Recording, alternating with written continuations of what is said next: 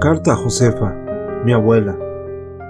Tienes 90 años, estás vieja, dolorida. Me dices que fuiste la muchacha más hermosa de tu tiempo y yo lo creo. No sabes leer, tienes las manos gruesas y deformadas, los pies como acortezados. Cargaste en la cabeza toneladas de leña y de haces, albuferas de agua. Viste nacer el sol todos los días. Con el pan que has amasado, podría hacerse un banquete universal. Criaste personas y ganado. Metiste a los lechones en tu cama cuando el frío amenazaba con helarlos. Me contaste historias de apariciones y hombres lobo, viejas cuestiones de familia, un crimen de muerte. Viga maestra de tu casa, fuego de tu hogar. Siete veces quedaste grávida, siete veces pariste. No sabes nada del mundo, no entiendes de política, ni de economía, ni de literatura, ni de filosofía, ni de religión. Heredaste unos cientos de palabras prácticas, un vocabulario elemental. Con eso viviste y vas viviendo. Eres sensible a las catástrofes y también a los casos de la calle, a las bodas de las princesas y al robo de los conejos de la vecina.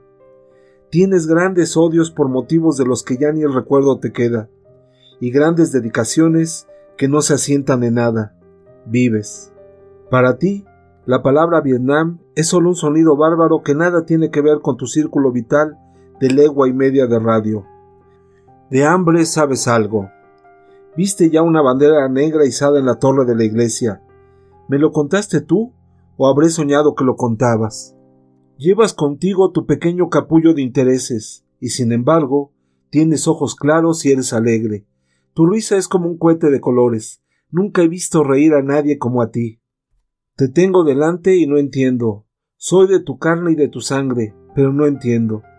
Veniste a este mundo y no te has preocupado por saber qué es el mundo. Llegas al final de tu vida y el mundo es aún para ti lo que era cuando naciste. Una interrogación, un misterio inaccesible, algo que no forma parte de tu herencia. Quinientas palabras, huerto al que en cinco minutos se da la vuelta, una casa de tejas y el suelo de tierra pisonada. Aprieto tu mano callosa, paso mi mano por tu rostro arrugado y por tu cabello blanco que resistió el peso de las cargas, y sigo sin entender. Fuiste hermosa, dices, y veo muy bien que eres inteligente.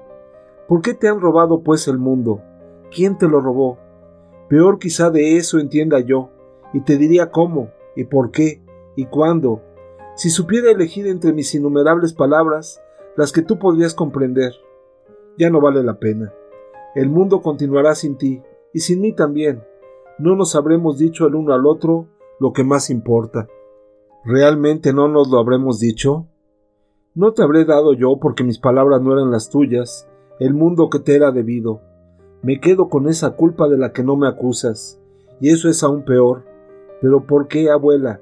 ¿Por qué te sientas al umbral de tu puerta, abierta hacia la noche estrellada e inmensa, hacia el cielo del que nada sabes y por el que nunca viajarás, hacia el silencio de los campos y de los árboles en sombra, y dices, con la tranquila serenidad de tus noventa años y el fuego de tu adolescencia nunca perdida, el mundo es tan bonito y me da tanta tristeza morir.